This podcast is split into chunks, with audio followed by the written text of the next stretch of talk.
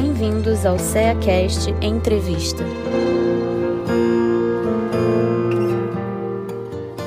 Sejam bem-vindos ao CEACast.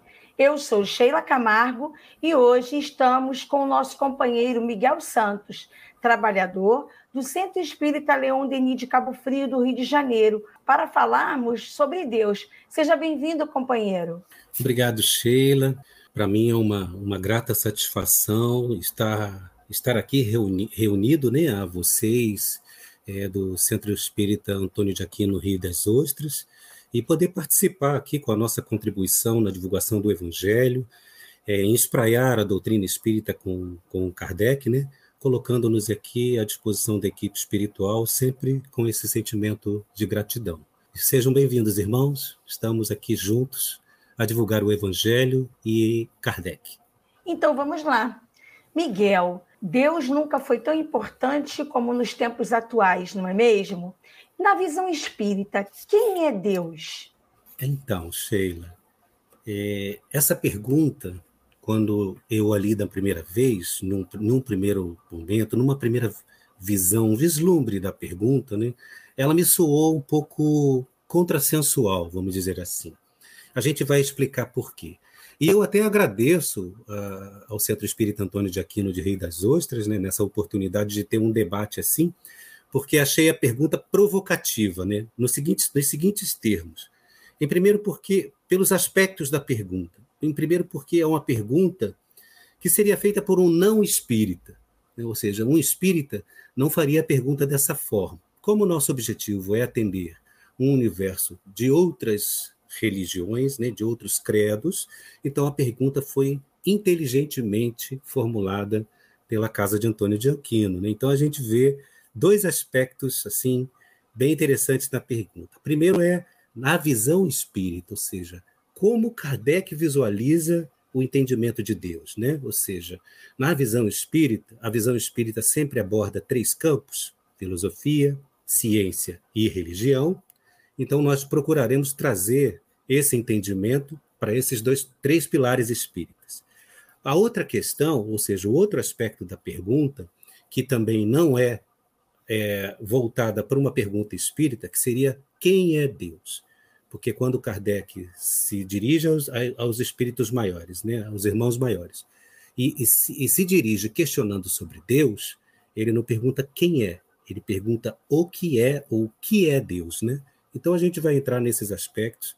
Então eu achei a pergunta bastante inteligente, provocativa, nos abrindo oportunidades aqui para nós desdobrarmos esses conceitos né, de filosóficos, religiosos e científicos acerca de Deus, para que a gente possa fazer um aprofundamento, e também debatendo a questão antropológica que nós, humanos da Terra, ainda buscamos em Deus, quando muitas vezes nós perguntamos que, quando queremos entender Deus, quando nós perguntamos quem é Deus.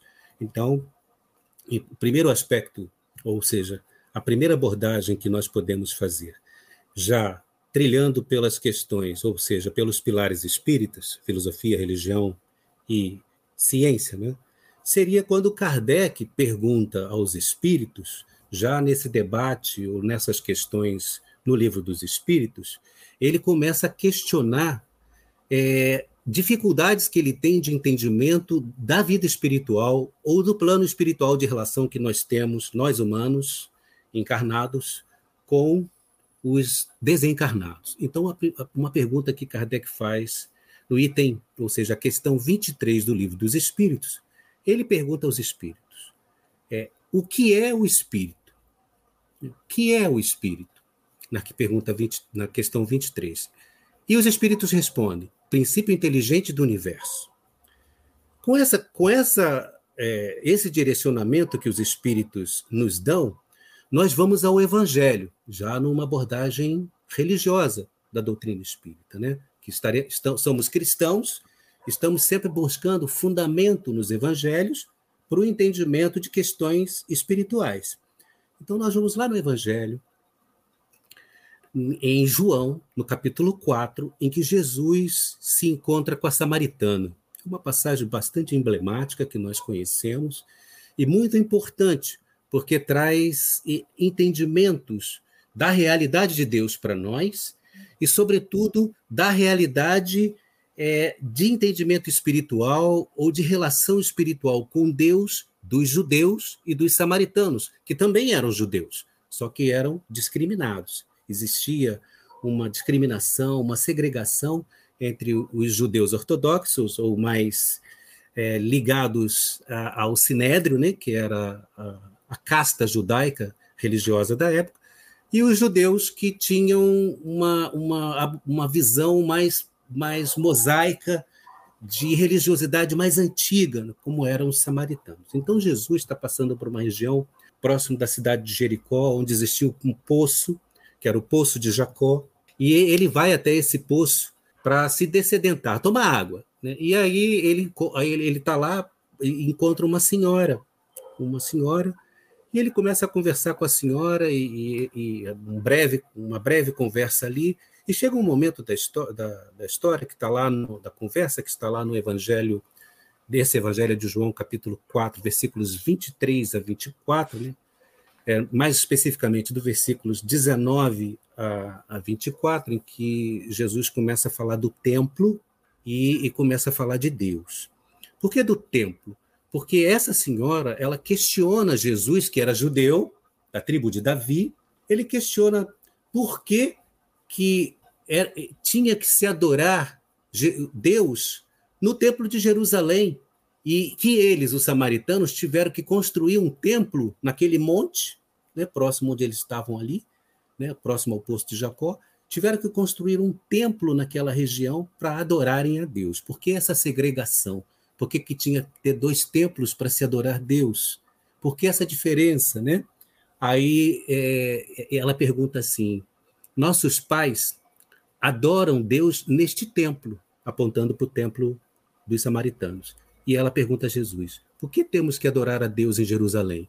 Ou seja, por que, que os judeus que nos segregam só reconhecem adoração a Deus se for no templo de Jerusalém? Olha só, naquela época, já existia um atrito entre a própria dentro da própria religiosidade judaica, como há hoje em outros em outros credos nossos cristãos, né?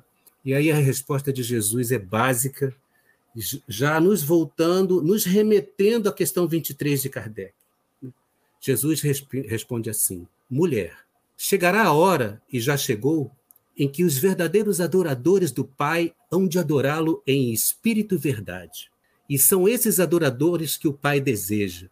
Deus é espírito e devemos adorá-lo em espírito e verdade. Olha o que, o que Jesus fala. Deus é espírito. E aí, o que, que Kardec, Kardec pergunta para os espíritos? Na questão 23. Que é espírito? E aí os espíritos respondem: princípio inteligente do universo. E aí Kardec vai lá na questão primeira do livro dos espíritos e pergunta para os espíritos: que é Deus? Vejam, quando ele quer saber do, do, da essência dele, Kardec, como espírito, ele pergunta que é espírito. E os espíritos respondem: princípio inteligente do universo. Quando ele quer saber da essência maior, Deus, ele pergunta: que é Deus? E os princípios respondem: inteligência suprema, causa primeira de todas as coisas. E aí o que, que a gente tem de comum nas duas assertivas ou nas duas respostas dos espíritos? A inteligência. Nós somos uma inteligência que provi, proviemos, né? ou seja, oriundos, originários da inteligência maior que é o Pai. Então somos princípio inteligente do universo e Deus é a inteligência máxima, a inteligência maior do universo. E ele coloca ainda mais, causa primeira de todas as coisas. E aí, essa, essa abordagem de causa primeira de todas as coisas nos traz a visão científica que o Espiritismo lança sobre questões espirituais. Por quê? Porque nós estamos respondendo como a pergunta foi, nos foi feita. Com relação à visão espírita, quem é Deus? Não é assim? Então já abordamos filosoficamente algumas questões, né?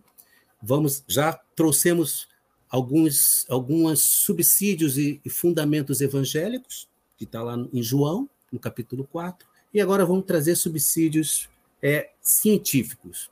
Porque quando, quando os espíritos respondem causa primeira de todas as coisas, ele quer nos dizer assim: que tudo que existe, tudo que há, provém de Deus. Deus é a origem de tudo. E aí, como nós fundamos a nossa fé no Evangelho e em Deus, porque como espíritas nós acreditamos em Deus e Jesus, não é isso?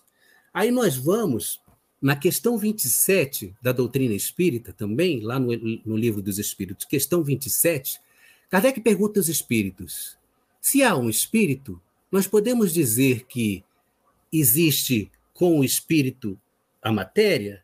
Ou seja, matéria e espírito estão interligados? Deus está interligado à matéria e o espírito? E os espíritos respondem: sim, sim, e está. Porque existe uma trindade, a trindade universal: Deus, espírito e matéria. Quando Kardec traz essa constatação pelos espíritos, que Deus, espírito e matéria estão interligados na trindade universal, como os espíritos nos trazem a informação, nós constatamos aí que a matéria permeia tudo.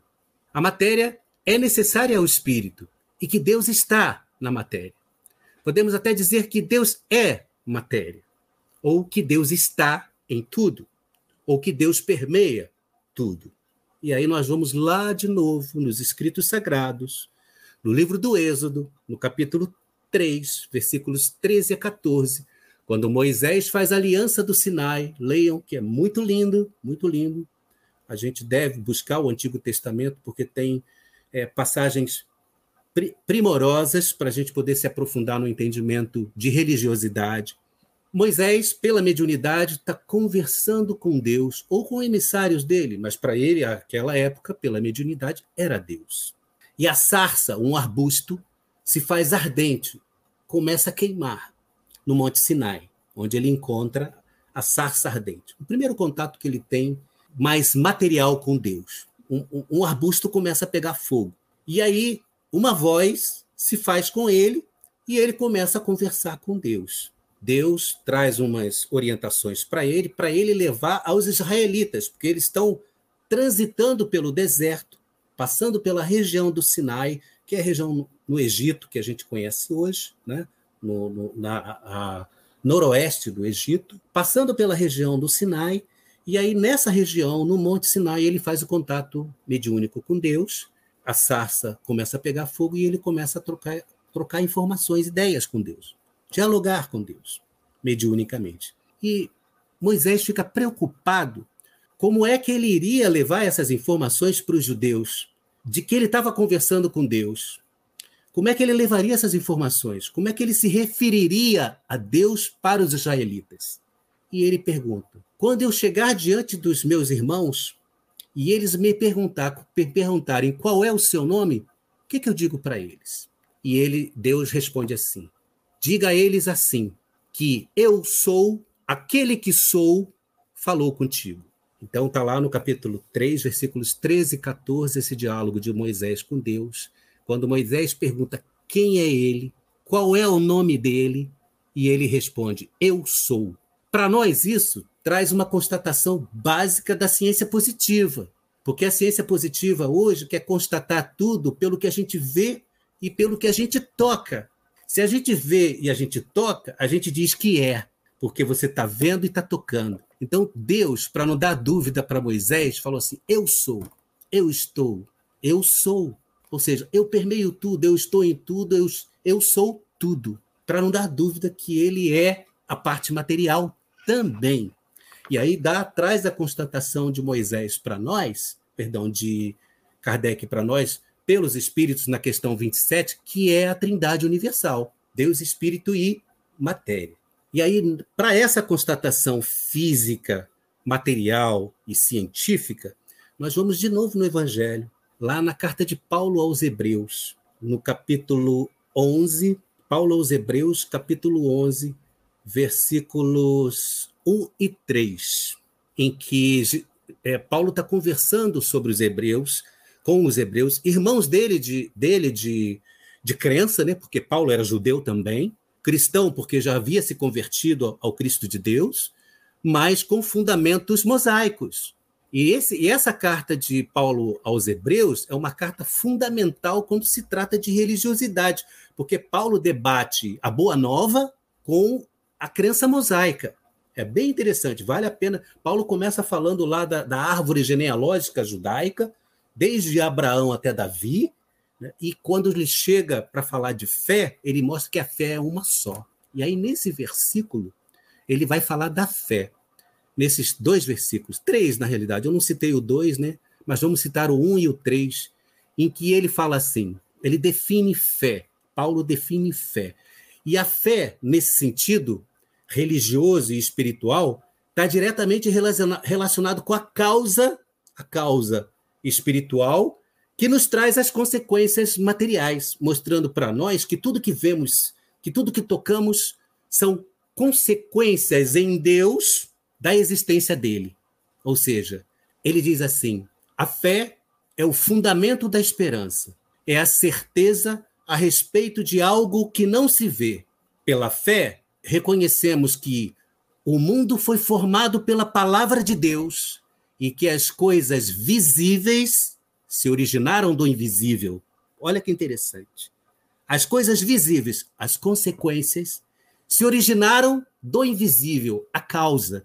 Então, quando os espíritos respondem para a gente, lá na questão número um, para Kardec, Kardec pergunta aos espíritos: que é Deus? Os espíritos respondem: inteligência suprema, causa primeira de todas as coisas.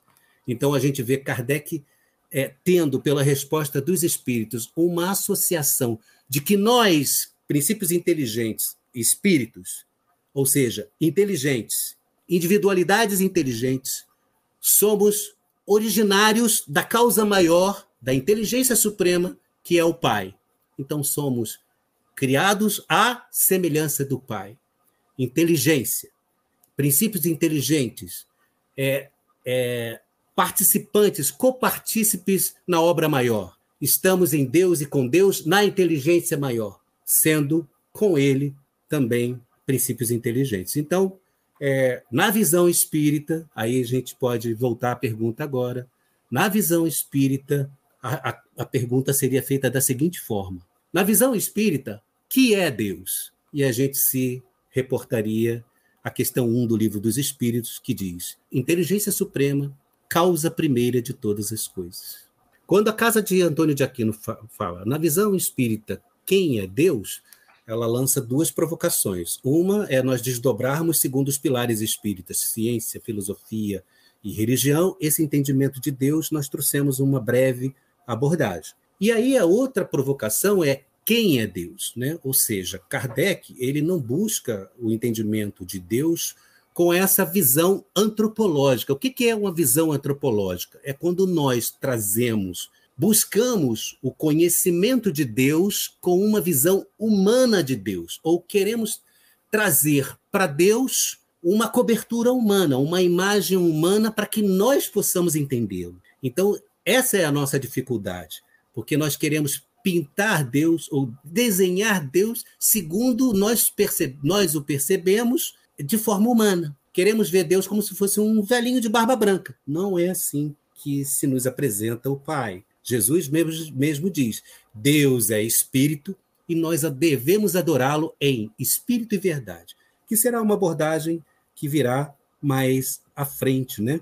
Então, Kardec pergunta na questão 10 dos, do livro dos Espíritos se nós, princípios inteligentes encarnados, né? ou seja, espíritos encarnados, se nós já temos condições de compreender Deus ou o que nos falta para compreender Deus. A nossa dificuldade está exatamente quando nós projetamos para Deus uma necessidade de entendê-lo materialmente, ou seja, com uma visão humana, quando nós tentamos humanizar Deus, ou uma linguagem um pouquinho mais difícil, mas que é a mesma coisa, quando nós queremos antropomorfizar Deus, ou seja, queremos trazer Deus para a nossa forma humana, com nossos sentimentos, com atributos nossos, e aí a gente fica com dificuldade de percebê-lo e de entendê-lo.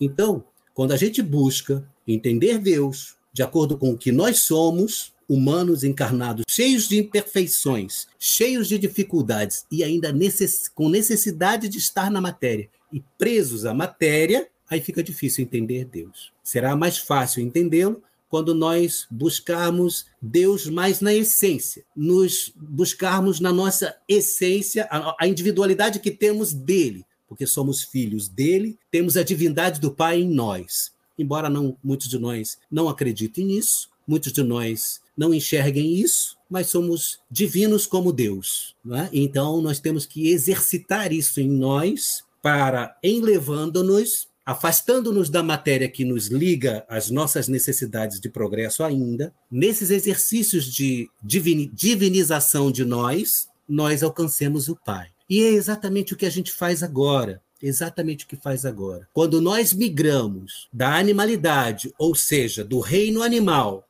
ciclamos pelo reino elemental e alcançamos é, o reino hominal, nós passamos por uma transição em que nós nos humanizamos. Nós adquirimos a capacidade de discernir o bem do mal e adquirimos a capacidade de buscar o futuro, projetar o nosso futuro. E adquirimos a capacidade de sermos responsáveis pelos nossos atos, de exercer o livre-arbítrio e exercer a responsabilidade e nos ajustarmos às consequências pelos nossos atos. Isso foi a nossa é a nossa humanização. Vivendo o processo de humanização que acontece desde os pitecantropos, né? lá o Homo sapiens, sapiens sapiens, ou seja, no nosso processo evolutivo, vivendo o processo de humanização, que não éramos mais nem animais, nem espíritos elementais, já tínhamos adentrado o reino animal. Agora, como homens, nós vivemos um processo de divinização. Estamos cada vez mais nos aproximando do Pai e cada vez mais nos afastando da matéria. E dessa forma, fica cada vez mais fácil de entender que é Deus, não buscando projetar para ele o quem é ele, como fez Moisés lá, quando perguntou o nome dele, e ele disse: Eu sou, eu estou, eu sou. Nossa, né, Miguel, como nós vamos aprofundando nossos entendimentos sobre tudo isso que nós estamos conversando hoje, né? A crença em Deus sempre existiu? Podemos dizer assim? Olha, minha amiga, é, é, como, é como Kardec também coloca. A gente vai citar muito o livro dos Espíritos, embora, embora haja aqui em nosso meio, é, ouvindo é, é, essa, essa, essa, essa, nossa troca de ideias aqui, irmãos que são de outras crenças, né, com outra religiosidade, ou abraçando outras religiões, é, a gente vai buscar sempre o livro dos Espíritos. Porque o livro dos Espíritos, para nós espíritas, ele é fundamento, ele é base para entendimento de questões espirituais e religiosas, né? Então, a questão 11, a questão 11, Kardec pergunta isso, que você pergunta para mim, Sheila, é, a crença em Deus, em Deus sempre existiu? Sim, sempre existiu. E ela vai se desenvolvendo a cada vez que nós nos aprimoramos, a cada vez que nós progredimos intelecto moralmente, progredimos em inteligência e progredimos em moralidade. Nesse exercício da inteligência e da moralidade, por isso a gente está encarnado na Terra, nesse planeta de provas e expiações, nesse planeta de lutas. Né? Estando encarnados aqui, nós desenvolvemos esses dois aspectos, inteligência e moralidade. E ao desenvolvermos essa inteligência e a moralidade, ou seja, cada vez que ciclamos, que adentramos o mundo terreno, físico, e cada vez que nos, nos afastamos do mundo terreno e adentramos o mundo espiritual, extrafísico, ou seja, em nascendo e em remorrendo, os nasceres e os remorreres fazem com que nesse choque de realidade física e nesse choque de realidade espiritual nós despertemos para as leis morais. Então nós vimos, nós humanos encarnados na Terra, nós vimos evoluindo e ciclando nesses processos de encarnação, vestindo corpos, tomando esses choques magnéticos e despertando para as leis morais. Em cada nascer, em cada remorrer, nós despertamos para as leis morais e para as leis naturais e passamos a perceber Deus de uma outra forma, cada vez que nós entramos e saímos dos mundos que são mundos entreligados.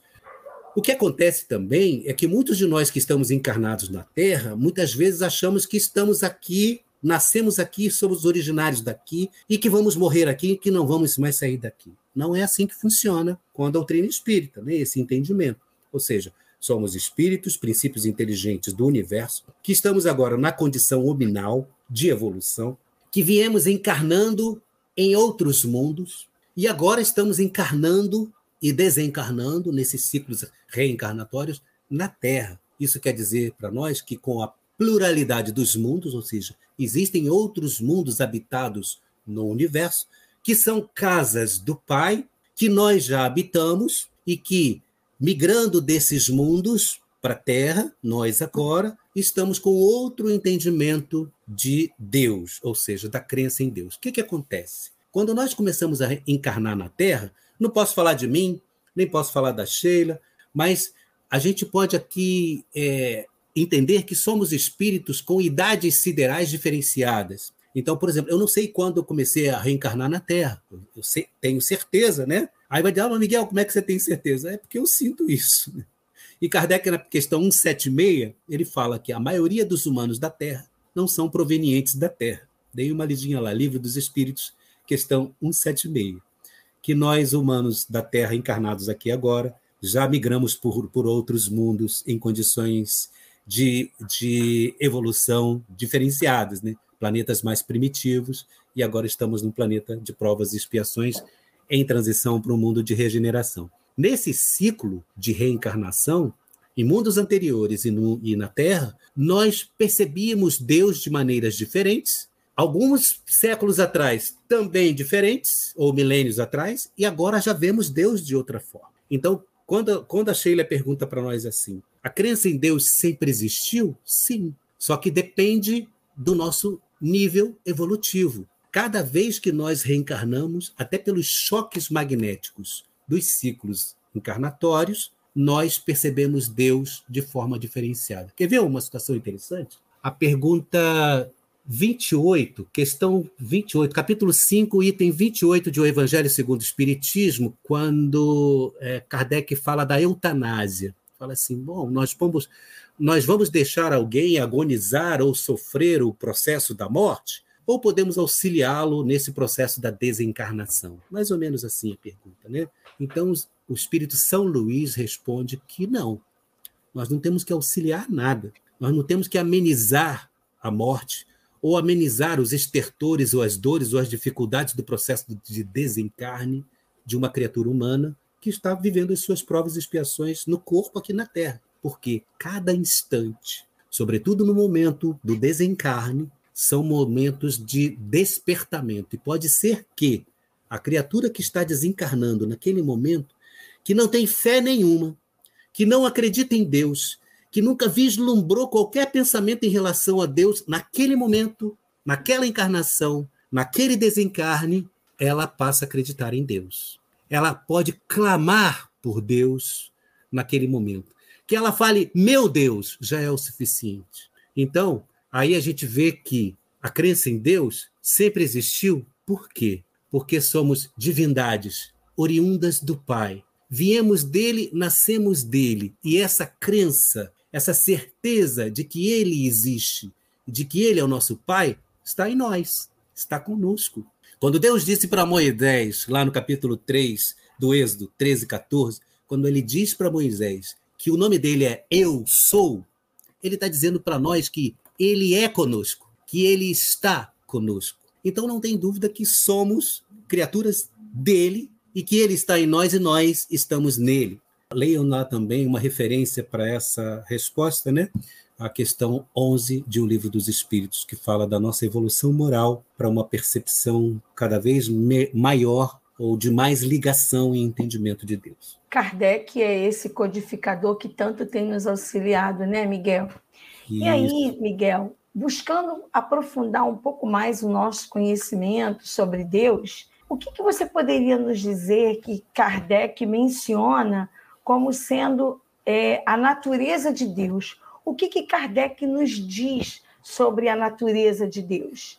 Olha, Sheila, essa questão para mim, embora a gente vai responder assim mais resumidamente, mas essa questão eu vejo como a mais difícil de todas. Inclusive tem o livro é, Evolução em Dois Mundos, de André Luiz, que quando André Luiz está estudando o corpo perispiritual, né, ou perispírito, é, ele, ele se reporta, é, numa narrativa dele, no capítulo 3, se não me engano, ele se reporta muito humildemente e com muita preocupação em, em desdobrar a visão espiritual do corpo espiritual. Ou seja, o que, que é isso? É em separar o corpo espiritual do espírito, que somos nós, que vestimos um corpo espiritual, e ele faz questão de não não misturar os conceitos. Ó, espírito e corpo espiritual são a mesma coisa. Não. E ele, e ele se circunscreve, ele se fecha é, com o respeito máximo quando ele fala assim: nós temos que ter muita cautela quando buscamos um entendimento ou um aprofundamento é, no que é o espírito, porque isso nos leva a questionar o que é Deus. E isso é, pode, pode para nós vir a ser até uma blasfêmia, ou seja, quem somos nós para querer perscrutar Deus, escanear. Então eu me coloco assim é, na mesma concepção, na mesma postura que André Luiz adotou, né? com muito respeito para poder é, nos referirmos a isso, a, a, buscar esse entendimento. E a resposta que a gente pode dar também, também estão com Kardec no Livro dos Espíritos, nas questões 10 e 11 em que ele mostra para a gente que, para nós buscarmos o entendimento da natureza de Deus, nós temos que considerar Deus como a perfeição máxima. Deus, para nós, para o nosso entendimento de natureza dele, ele é a perfeição. O perfeito em tudo, em tudo. Na beleza, na pureza, na ordem, na harmonia, no caos. Entendendo nós que o caos é harmonia, porque Deus não traria o caos para nós, se não fosse uma necessidade de reintegração, reconstrução ou de harmonização do que é para nós necessário. Então, é, a perfeição, a perfeição seria o melhor entendimento do que é, é a natureza de Deus. E para o entendimento da perfeição, nós desdobramos perfeição em virtudes. Porque até para nós entendermos o que é perfeição fica difícil. Quando eu pergunto para vocês o que é perfeição, cada um de vocês vai ter uma concepção. Perfeição para vocês pode ser amor, pode ser bondade, pode ser harmonia, pode ser paz, pode ser inteligência, inteligência máxima, moralidade máxima, bem, isso tudo pode ser saúde, equilíbrio. Então, isso tudo, essas virtudes tra traduzem perfeição. E quando a gente pega essas, essas virtudes todas e amontoa e, e, e, e conglomera e ajusta, amotina, junta, aglutina, todas numa só, nós temos o quê? Perfeição. Nós temos o quê?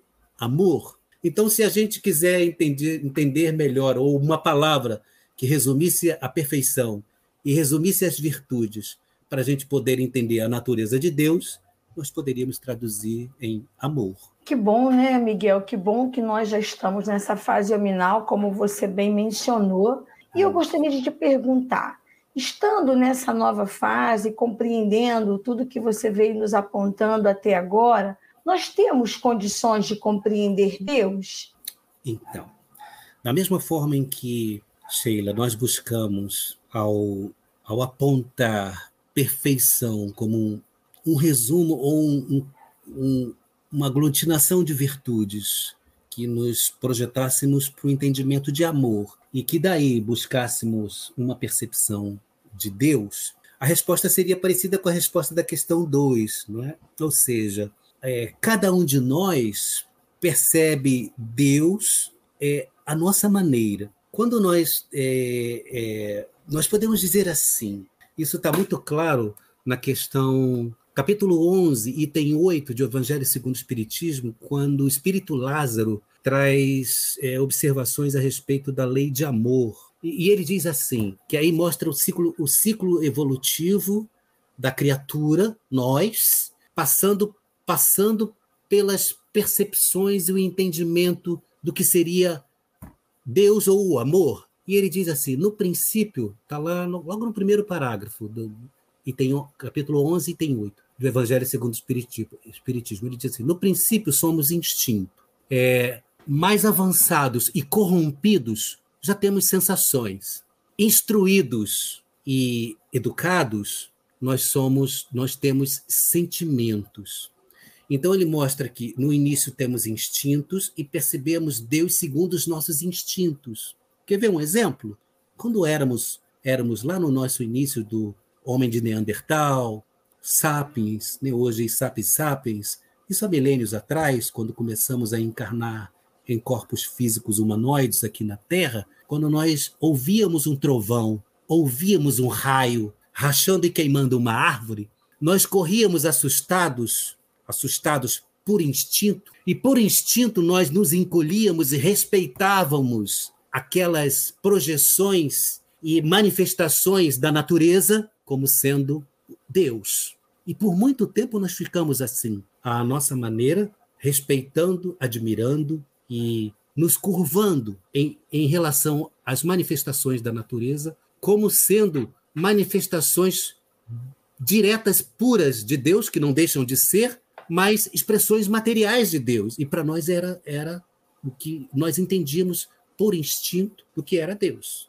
Depois, mais avançados, porém corrompidos, nós começamos a ter outras percepções de Deus. E podemos vir, trouxemos isso até agora aqui, Idade Média, e até agora ainda permeia entre nós nas religi religiões, com muitas de nós buscando pelas suas poss possibilidades de religiosidade o entendimento de Deus, ou seja, avançados, ou seja, com um entendimento mais, vamos dizer, religioso ou de fé de Deus, porém corrompidos, buscando pela sensação uma interação com Deus. Quer ver a sensação? Nós vínhamos desde lá de trás como judeus, oferecendo sacrifícios a Deus, muitas vezes como judeus, né, oferecendo holocaustos, sacrifícios materiais, buscando numa ligação com o alto ofertar respostas materiais a Deus, para que sentindo o cheiro da carne, da oferta que fazíamos, nesse prazer de estar ligado à matéria, ofertar incensos ou os animais queimados ou cozidos à divindade, para que nós pudéssemos, nessa ligação material, nos ligarmos ao Pai. E que e entendíamos que assim nós estamos ofertando o melhor para Ele. Chegou-se ao cúmulo de, em algumas civilizações nossas encarnadas aqui na Terra, de se ofertar a Deus ou aos deuses sacrifícios humanos. Então, por isso o espírito Lázaro diz: avançado e corrompido, temos sensações. E ele diz depois: instruídos e purificados, temos sentimento. E a manifestação máxima, esplendorosa, sublime e pura desse sentimento é o amor. Então ele, ele faz uma transição do instinto de como nós amamos, instinto, sensação, sentimento, que é o que nós hominais encarnados hoje, que estamos nesse processo de divinização, já conseguimos alcançar e compreender Deus ou amar ou adorar Deus já com essa divindade que temos em nós, desde que fomos criados por ele. Por isso Jesus falava lá, não é? Ele já falava lá para a mulher samaritana: Deus é espírito e para adorá-lo temos que adorá-lo em espírito e verdade, ou seja, com a nossa divindade, com o que somos em essência, e nos afastarmos do que nos dificulta a aproximação dele, que é a matéria, embora necessitemos da matéria para nossa evolução espiritual. É uma questão que a gente pode aprofundar em relação ao evangelho. Nós podemos ver lá na carta de João, quando, quando o espírito Lázaro diz que instruído e purificado, nós temos sentimento e que esse sentimento ele se expressa e se manifesta por nós como amor e que somos capazes de amar. João, na primeira carta aos cristãos, no capítulo 4, versículos 7 e 8, uma frase dele que é, é a definição de Deus, não é? E João, nessa carta, primeira carta aos cristãos, ele fala de Deus como amor, exprime Deus exemplifica Deus, define Deus. Né? E nesse, nesse capítulo 4, versículos 7 a 8, ele diz assim para os cristãos: Caríssimos, amemos, amemos-nos uns aos outros, porque o amor vem de Deus. Todo aquele que ama é nascido de Deus e conhece a Deus. E aquele que não ama não conhece a Deus, porque Deus é amor. Então aí corrobora, né, para nós, na nossa divindade, que somos amor, que temos amor e que estamos no Pai. E que temos, sim, nessa questão que a Sheila nos coloca. A capacidade de compreender e amar Deus é com a nossa divindade. Muito bom, né? Tudo isso. E pensando em Deus, pensando e refletindo as situações do cotidiano, e se Deus sabe de todas as coisas, por que será então, Miguel, que ele permite tanta dor e sofrimento a nos afligirem nos dias de hoje? Olha, eu vou dizer para você que de coração, eu até me arrepio aqui né, quando você traz essa, essa, esse questionamento para nós, né? Porque seria muita presunção nossa questionar o que Deus traz para nós se é um bem ou um mal. Porque é, na, nossa, na, na nossa condição espiritual, de espíritos imperfeitos, quando nós colocamos assim na escala espírita, me perdoem aqui é, os irmãos que estão nos ouvindo, que não são espíritas, né? Porque é, seria agora um item por de mais longo para a gente explicar e entrar no detalhamento da escala espírita na questão 100 do livro dos Espíritos, né? Mas a gente vai dar só uma pincelada aqui rápida nesse entendimento da imperfeição ou da nossa imperfeição. Quando nós nos integramos ou nos alocamos na posição de evolução espiritual como espíritos imperfeitos, não significa que nós somos a, escória na, na, na casta dos espíritos, ou que nós somos a escória, o último degrau, ou que tem de pior dentre os espíritos em evolução. Não é isso que Kardec espera, e muito menos isso que os espíritos, os irmãos maiores, os nossos anjos da guarda, nossos guardiões, esperam do nosso entendimento, porque isso seria apequenar muito a nossa divindade, porque Deus espera muito mais de nós, não é? Então, tem até lá um, um, um parágrafo, se não me engano, o último parágrafo da, da, do, do, capítulo 17 de O Livro dos, do Evangelho segundo o Espiritismo, item 7, quando ele fala do dever, o último parágrafo, o que Deus espera de nós, que nós resplandeçamos em luz como a própria luz dele, ou seja, ele acredita na nossa divindade. Então, essa imperfeição para nós se caracteriza como? Com a ganga, a ganga, ou seja, com as mazelas, as dificuldades, os defeitos que nós temos que depurar do nosso íntimo. É assim que nós visualizamos a nossa imperfeição. Quando Paulo diz lá na carta aos Romanos, no capítulo 7, versículos 19 e 20, ele fala assim: Não faço o bem que quero, mas o mal que eu não quero. Ora, se eu faço o que não quero, não sou eu que faço, mas o pecado que ainda habita em mim. Tenho uma lei em mim. Quando quero fazer o bem, o que se me depara é o mal. Olha o que, que Paulo está dizendo para os romanos. Na realidade, ele está dizendo para a gente, né? Ele se, ele se considerava dentre os humanos encarnados e mostrava para nós que nós temos muita coisa que temos que trabalhar em nós, no nosso íntimo, que nós temos que lutar conosco mesmo todo o tempo para garimpar nos defeitos que a gente tem as preciosidades das virtudes que nós não enxergamos ainda. Eu posso perguntar para você, Sheila, por que, que você é orgulhosa? Aí você vai dizer para mim, Miguel, eu não sou orgulhosa. Eu, como não, se eu me acho orgulhoso em algumas situações? Posso perguntar para o Fabiano, cá, ô, ô, Fabiano, por que, que você é tão invejoso? Por que, que você é tão vaidoso? Por que, que você não é caridoso? Por que, que você é egoísta, Fabiano? Perguntar para ele. Ele, não, eu não me acho assim, não. Claro que se acha. É só olhar para ele mesmo, para dentro dele, nos olharmos para dentro de nós. Agora, sabe por que, que nós temos defeitos? Por que, que nós temos o egoísmo ainda em nós? Por que, que nós temos o orgulho ainda em nós, essas duas mazelas que, é o, que que fustiga a humanidade, nos impede ou nos dificulta o progresso a todo tempo? Por que, que nós temos os defeitos que a nós nos são necessários e que nos ligam à matéria para a gente ser testado, provado, provocado, combatermos a nós mesmos? Para que, que a gente tem isso tudo? Porque em cada defeito nós temos a capacidade de visualizar a virtude. Gente, queridos, a gente não seria capaz de visualizar a humildade se a gente não conhecesse o orgulho, a gente não seria capaz de visualizar caridade se a gente não conhecesse o egoísmo. A gente não seria capaz de visualizar e entender bondade se a gente não visse e vestisse crueldade. Então, os defeitos nos são necessários. Ser imperfeito não é demérito nenhum. É o que nós somos e que necessitamos agora. E aí, Sheila me pergunta, né? Por que, que Deus permite tanta dor? Por que, que Deus permite tanto mal? É porque nós precisamos conviver com o mal. Nós precisamos conviver com a dor, porque a dor, a dor e o mal são as facetas que nos clareiam e nos dão a percepção clara do que, que é o bem, do que, que é o erro, do que, que é o equívoco, do que, que é o desvio diante da lei de Deus, que é o amor e a harmonia. Então, o mal, a dor, não é Deus que permite, é uma necessidade nossa, queridos, e é bênção, é bênção pura. Ser fustigado pelo mal, ser fustigado pela dor, vestir um corpo que é dor a todo tempo. Vocês sabiam que quando a gente pisca, dói? Quando a gente respira, dói. Tudo que a gente faz no uso do corpo, dói. Quando vestimos o corpo, dói vestir o corpo.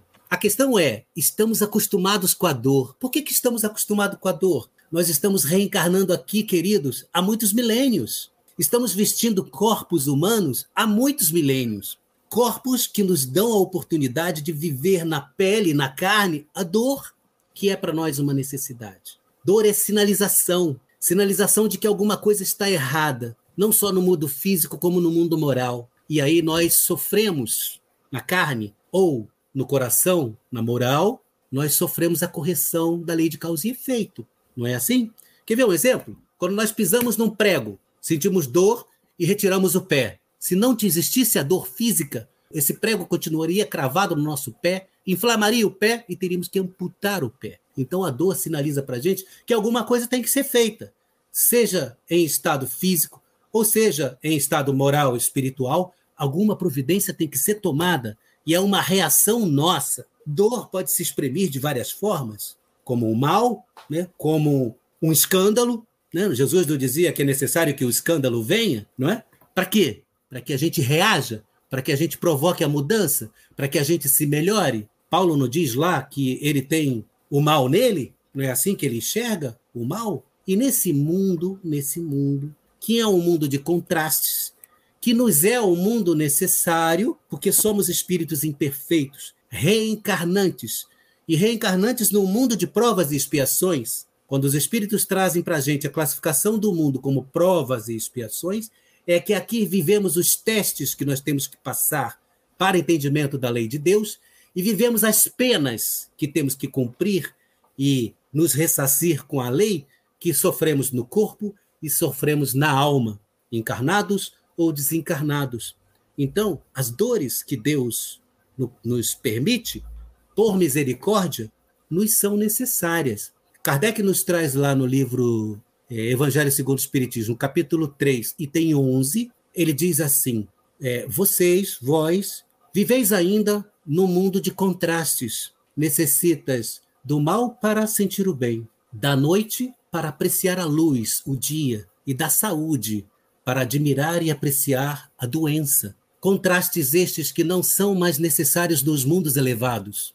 Vejam só, querem mais esclarecimento, mais clareza da nossa necessidade do bem e do mal? Se não existir o mal diante de nós, a gente não vê o bem. Se não existir a dor, a gente não vê o equilíbrio e a harmonia, porque a ausência de dor é equilíbrio. Os, nos nossos corpos, quando a gente não percebe a dor, significa que vivemos com a dor no corpo em equilíbrio. Quando o bebê nasce, ele é retirado do útero materno e se vê pela primeira vez com a luz, ou se vê numa primeira, no primeiro hausto de ar, numa primeira tragada do ar atmosférico da Terra, ele chora por quê? Porque dói respirar. E a partir do momento que nós controlamos, nos habituamos e nos equilibramos no ato, que é uma ação, no ato de respirar no uso do corpo que vestimos, essa dor entra em equilíbrio, em homeostase. E aí a gente não, não se sufoca mais, nem reage mais em atitude de reação para voltar ao equilíbrio, porque o equilíbrio já é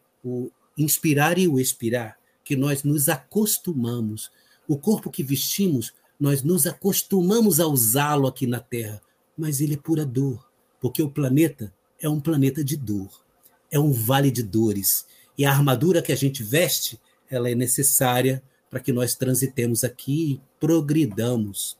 Santo Agostinho, para nós encerrarmos, no capítulo 3 do Evangelho segundo o Espiritismo, é, item 15, ele fala da realidade do planeta para a gente e como o planeta se nos apresenta, o planeta Terra. Ele fala assim: o planeta Terra, um desses mundos de provas e expiações, é a casa, é um mundo de exílio para muitos espíritos rebeldes, porque aí, na Terra, eles vão viver num, numa luta constante com as agruras do planeta e a perversidade dos homens. Duplo esforço penoso que desenvolverá a uma só vez as qualidades da inteligência e as qualidades do coração. Olha que coisa maravilhosa. Então ele mostra para gente que a Terra ela se nos faz necessária ainda.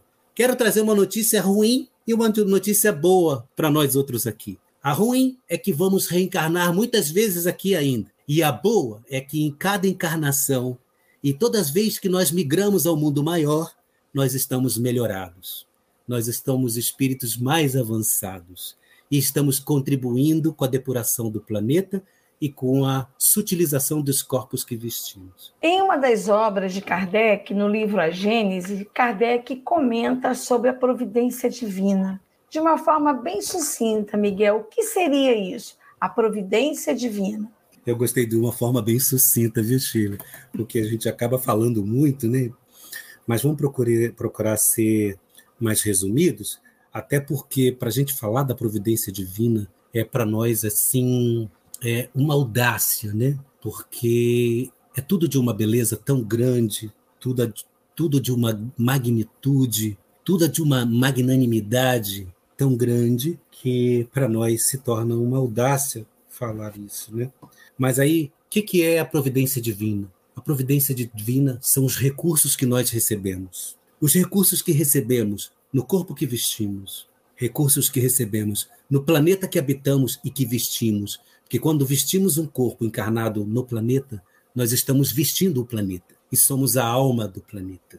Quando nós recebemos de Deus a misericórdia, porque quando, quando nos é permitido encarnar, isso é misericórdia do Pai. Porque, queridos, tem muita gente na fila querendo vir para cá, assim como tem muita gente fugindo de vir para cá. Assim como muitos de nós queremos encarnar, muitos têm medo de encarnar, porque sabem que encarnar é sinônimo de lutar. Para alguns, vamos dizer que seria sinônimo de sofrer, mas eu nós preferimos trazer o sinônimo de lutar. Encarnar é luta, encarnar é depuração, encarnar é aperfeiçoamento, encarnar é progresso. E aqueles que tão, estão adiando, estão nos ouvindo agora, que estão ligados a nós, muitos e muitos espíritos, milhares deles ligados nessa pequena assembleia. E isso vai para eles como um incentivo para não ter medo de reencarnar, porque Deus, a providência, nos traz todos os recursos que nós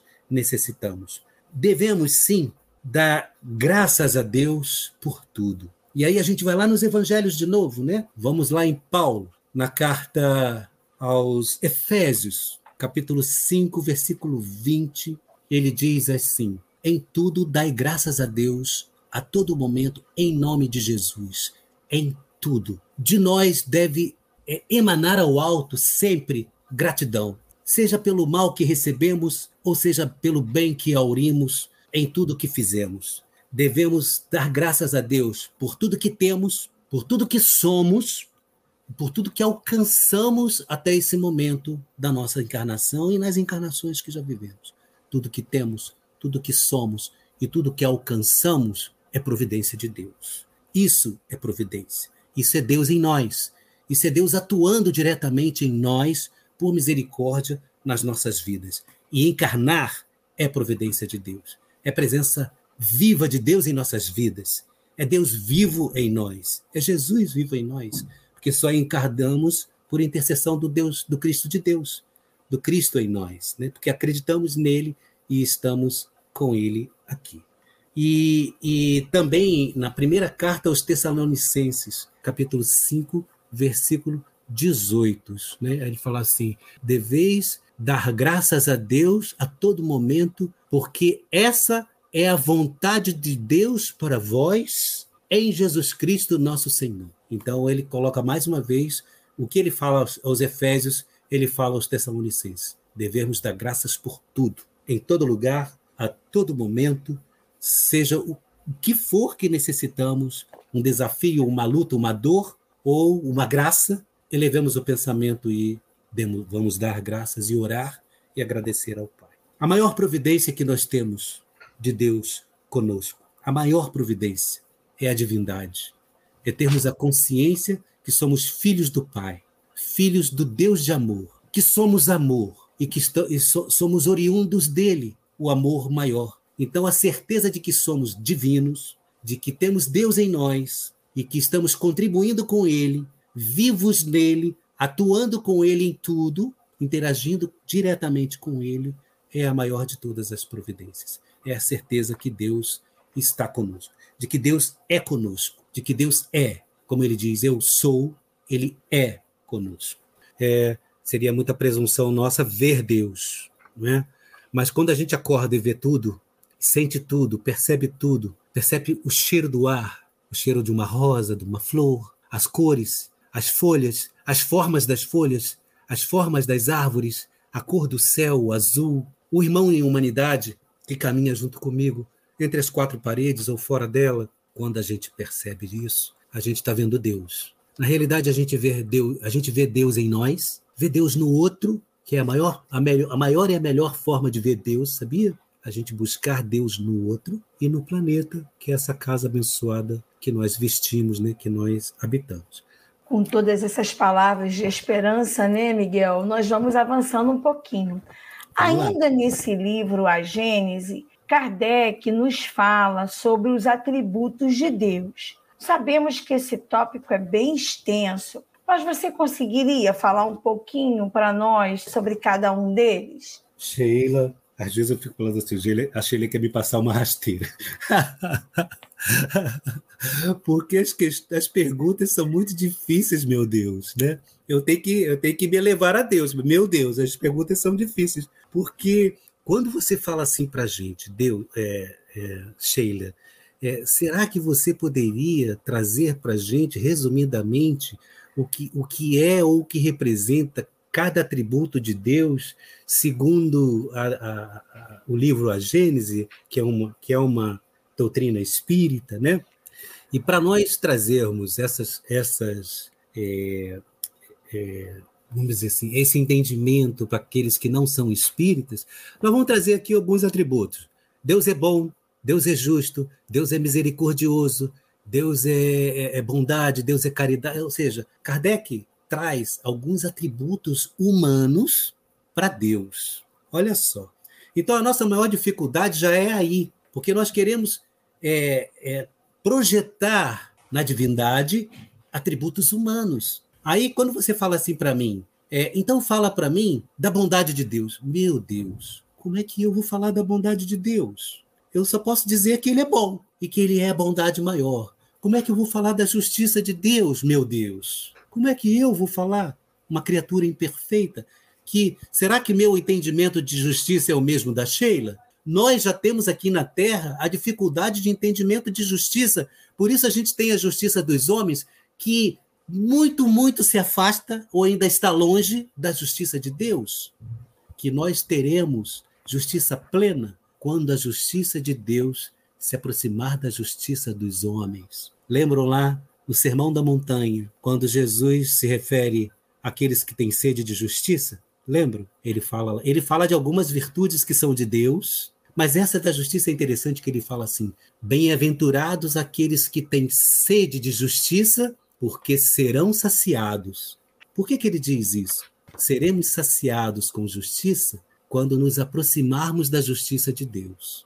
Enquanto buscarmos a justiça de Deus na justiça dos homens, estaremos com certeza, sem sombra de dúvida, fazendo injustiças ou cometendo injustiças.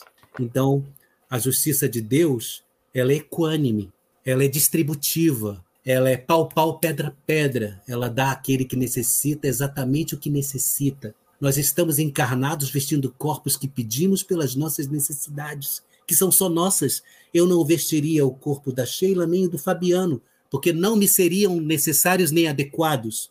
Mas Deus me, me dá exatamente o corpo que eu preciso. Por quê? isso é justiça, isso é misericordiosos. Não é? Ele também fala: bem-aventurados os misericordiosos, por quê? Porque alcançarão a misericórdia, não é assim? E a misericórdia de Deus é o quê? Ela é plena. Nós só alcançaremos a misericórdia, que é o perdão máximo, o perdão maior, quando exercemos conosco mesmo perdão, quando tivermos capacidade de nos auto-perdoar pelas nossas falhas, que escondemos, que botamos debaixo do, do nosso tapete para a gente não enxergar, que eu não quero enxergar o meu defeito, e aí eu não me preocupo em me perdoar. E aí eu tenho dificuldade de quê? De perdoar o outro. Mas agora, quando eu me perdoar e perdoar o outro, eu terei condições de vislumbrar e alcançar a misericórdia do Pai. Por isso, lá em Mateus, no capítulo 13, final do capítulo 13, Mate, capítulo 6, item 3, versículo 13, capítulo 6, versículo 13 ou 14, 13 e 14 de Mateus, é o final da, do Pai Nosso, e ele diz assim: Aqueles que perdoarem os seus irmãos, por Deus serão perdoados. Então, vejam aí, misericórdia é uma virtude, é um atributo. Mas quando a gente projeta nossa necessidade de entender atributos que nós colocamos para Deus com a nossa visão, fica cada vez mais difícil de entender atributos de Deus. Porque a questão é assim, eu devolvo a pergunta para a nossa querida Sheila, né? Será que Deus precisa de algum atributo? Deus precisa que a gente reconheça nele que ele é misericordioso? Que a gente reconheça nele que ele é bom? Que a gente reconheça nele que ele é justo? A gente reconheça nele que ele é caridoso? Que ele é amor? Ele precisa disso? Não. Ele precisa que nós nos reconheçamos assim, que nós nos entendamos assim, porque isso, todas as virtudes que nós buscamos alcançar na luta com as nossas mazelas, nossos defeitos, nossas paixões, nosso orgulho, nosso egoísmo, nossa inveja, nossa vaidade, nossa presunção, nossa crueldade com o mal que habita em nós. Quando a gente luta com isso tudo e alcança virtudes, ou vislumbra ou desperta para as virtudes, nós passamos a vislumbrar, a viver virtudes em nós. E aí nós percebemos a nossa divindade. Quando a gente percebe a nossa divindade, nos percebemos em essência, nós percebemos Deus. Só que nós não vamos perceber essas virtudes, justiça, bondade, nós percebemos o amor, o amor pleno, o amor maior. Quando a gente acorda de manhã, às vezes, e abre a janela e vê um dia todo nublado, fechado, com chuva, e a gente diz assim: Meu Deus, que dia lindo! Meu Deus, quanta benção receber essa chuva! Meu Pai, que coisa maravilhosa você está junto de nós e nos trazendo a vida, a água, a purificação do ar com os relâmpagos. Ou seja, você exalta tudo.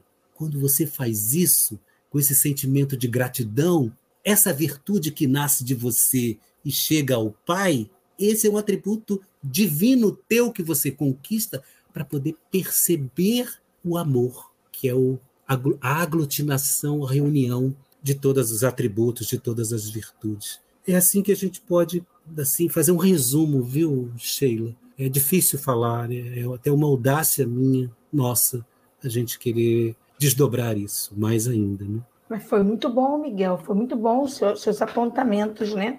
Obrigado. E aí, Miguel, a gente sabe. Não são meus, não, viu? São dos que estão aqui comigo. Tá certo. Quem, quem dera e aí, a gente sabe, né, Miguel, que quando Jesus esteve conosco, e quando perguntaram né, okay, como que nós poderíamos conversar com Deus, e aí ele nos ensinou o Pai Nosso.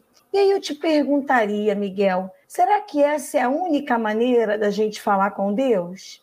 Então, o que a gente tem de, de melhor, de maior em nós, de significação, é o, é o entendimento de que Deus é Pai, de que estamos nele, que Ele está conosco. Né? Inclusive, é, partindo desse princípio, lá também no primeira, na primeira carta de João aos cristãos, no capítulo 4, lá no versículo 16, tem uma frase, não é? tem uma frase de João que exprime é, é, essa capacidade que nós temos de nos ligarmos a Deus. Não é?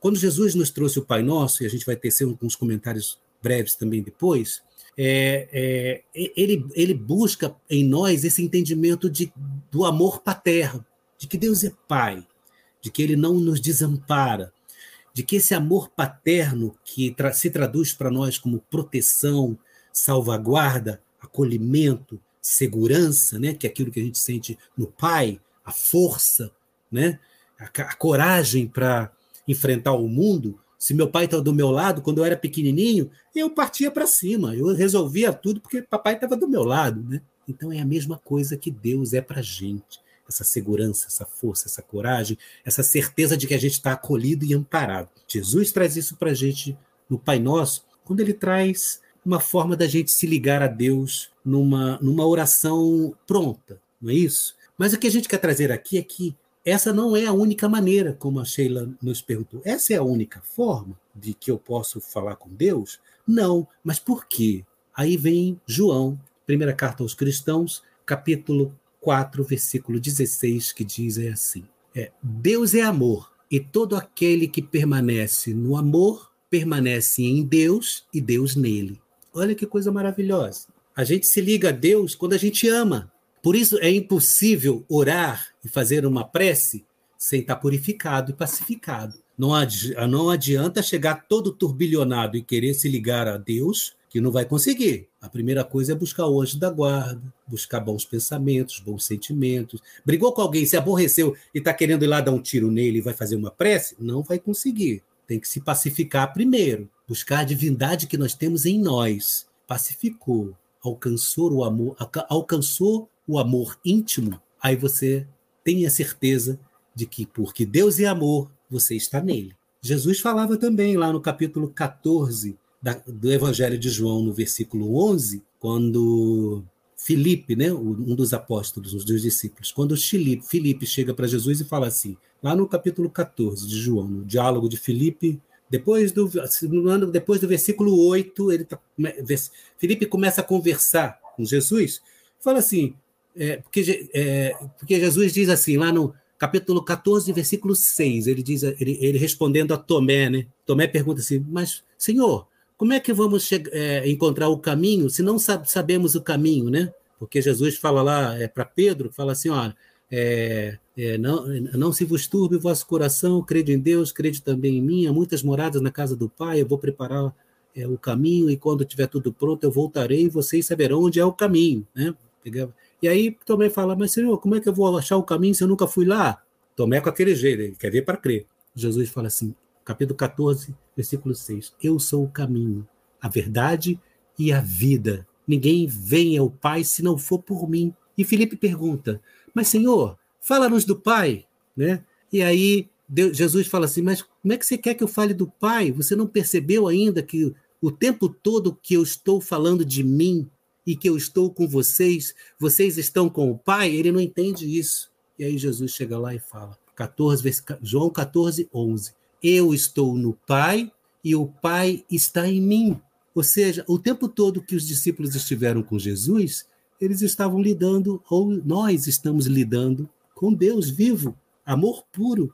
Então, falar com Deus, orar e fazer as nossas preces Basta, basta que estejamos vivos, basta que nos entreguemos é, em sacrifício, em vida, em ofertando-nos vivos, em corpos vivos, em ações, em serviço a Deus Pai. E assim a gente está orando por Ele. A, a, a, forma mais plena de se falar com Deus e de se orar a Deus é viver, viver as nossas vidas, viver buscando a vida segundo as leis morais, segundo as leis naturais, respeitando-nos, amando-nos, né? de boa vontade, em reciprocidade. Todas as vezes que temos boa vontade, que nos amamos e nos respeitamos, estamos orando a Deus, vivendo as nossas vidas. Então, vivamos com gratidão, com segurança de que o Pai está conosco e que podemos enfrentar todas as agruras e dificuldades do planeta e nas nossas dificuldades de relações interpessoais com segurança, porque Deus nos ampara, Deus nos protege, Deus é amor, todo amor conosco. Deus é a providência divina. Deus é a divindade que nos encaixamos com a nossa divindade. com tantas palavras de estímulo, com tantas palavras de auxílio a todos nós, né, Miguel? E a gente precisa disso em tempos tão difíceis que vivemos hoje no nosso planeta, né? E aí, Miguel, pensando com tudo isso que você acabou de abordar sobre a questão dessa nossa conversa com Deus, e nos dias de hoje, dias de tantas dores, é uma correria, né? Parece que nós estamos sempre atrasados, e com essa influência das questões materiais que tanto assolam o nosso cotidiano, como podemos perceber o amor de Deus por nós? Gente, isso também é de uma beleza. Quando, quando a Sheila fala assim, como podemos perceber o amor de Deus em nós, aí nós já enxergamos beleza, sabe por quê?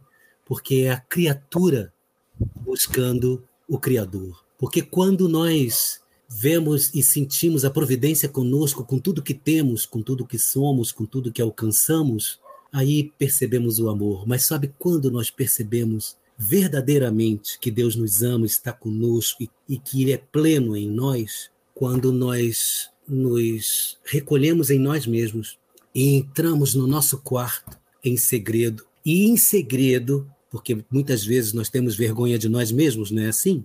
E em segredo nós avaliamos o que nós somos. Geralmente nós fazemos isso, sabe quando? Quando discutimos com alguém, quando fazemos alguma coisa muito, muito errada, conseguimos burlar a lei dos homens, mas sabemos que Deus nos observa.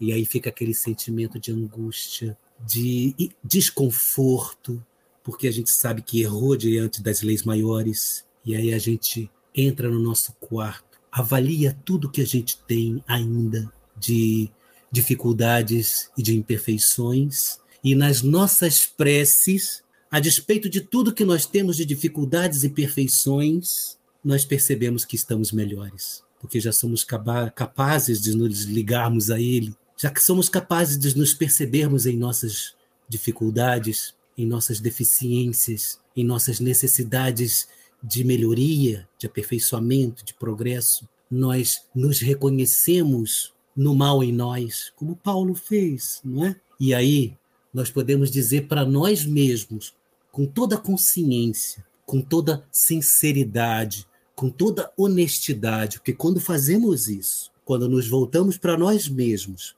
e dizemos para nós com sinceridade e honestidade, nós estamos dizendo para Ele, porque nós estamos utilizando a nossa divindade para nos ligarmos diretamente a Ele e Ele nos ouve. Quando fazemos isso, nós estamos, temos a certeza que estamos ligados a Ele. E, mais ainda, temos a certeza que somos melhores, que estamos progredindo, que estamos evoluindo. E isso só se dá pela misericórdia de Deus, pela providência divina. E aí eu trago para encerrar, eu deixo aqui uma frase que traz muito para nós no incentivo que todas as vezes que estejamos encarnados aqui e de frente, enfrentando, é, afrontando, nos deparando com as dificuldades, com as lutas, com as agruras do mundo e com as, com as perversidades humanas, que a gente convive com isso a todo tempo, a gente fale em alto e bom tom para Deus: Pai, combati o bom combate Terminei a corrida e guardo a minha fé. Só me falta agora a coroa dos justos que o Senhor Jesus, o justo juiz, me dará naquele dia. Mas estou fazendo o meu melhor. É assim que a gente deve se portar aqui, utilizando os recursos que Deus nos dá para fazer sempre o nosso melhor. Porque quando fazemos, nós fazemos para Jesus. Não fazemos para agradar os homens, fazemos para Jesus, porque ele que avalizou e permitiu que estejamos aqui entre os humanos da terra para que possamos progredir e alcançar o seio constelar do Pai, que é todo amor, toda bondade, toda justiça e toda misericórdia. Muito bom, meu companheiro Miguel Santos, obrigado pela sua contribuição. Eu fico muito feliz né, de nós podermos participar assim com a casa de Antônio de Aquino, de Rio das Ostras, nesse CEA Cast, convidando aos irmãos que tenha a oportunidade de dispor de algum tempo, né, de ouvir as contribuições na divulgação do Evangelho de Jesus e da doutrina de Kardec por esse canal, que é um canal de uma casa espírita, de uma das projeções de luz e de vida que Jesus nos favorece aqui na Terra, né? Liguem-se em outras oportunidades, que outros temas estarão chegando para essas reflexões e para que possamos cada vez mais amadurecer o senso do Deus em nós e amadurecer essa nossa divindade, que é o atributo maior que Deus nos dá para estarmos com Ele. Agradeço à Casa de Antônio de Aquino essa oportunidade, colocamos-nos sempre à disposição para outros trabalhos, outras reflexões, é, tendo Kardec como fundamento é, e instrumento para a decodificação da doutrina cristã, que é a base de nossa ligação com Deus e o Pai nestas oportunidades encarnatórias. A todos desejo muita paz e que Deus abençoe a todos. Graças a Deus. Nós agradecemos mais uma vez ao nosso companheiro Miguel Santos e convidamos a todos para o nosso próximo CEACast. CEACast, o podcast do Centro Espírita Antônio de Aquino de Rio das Ostras.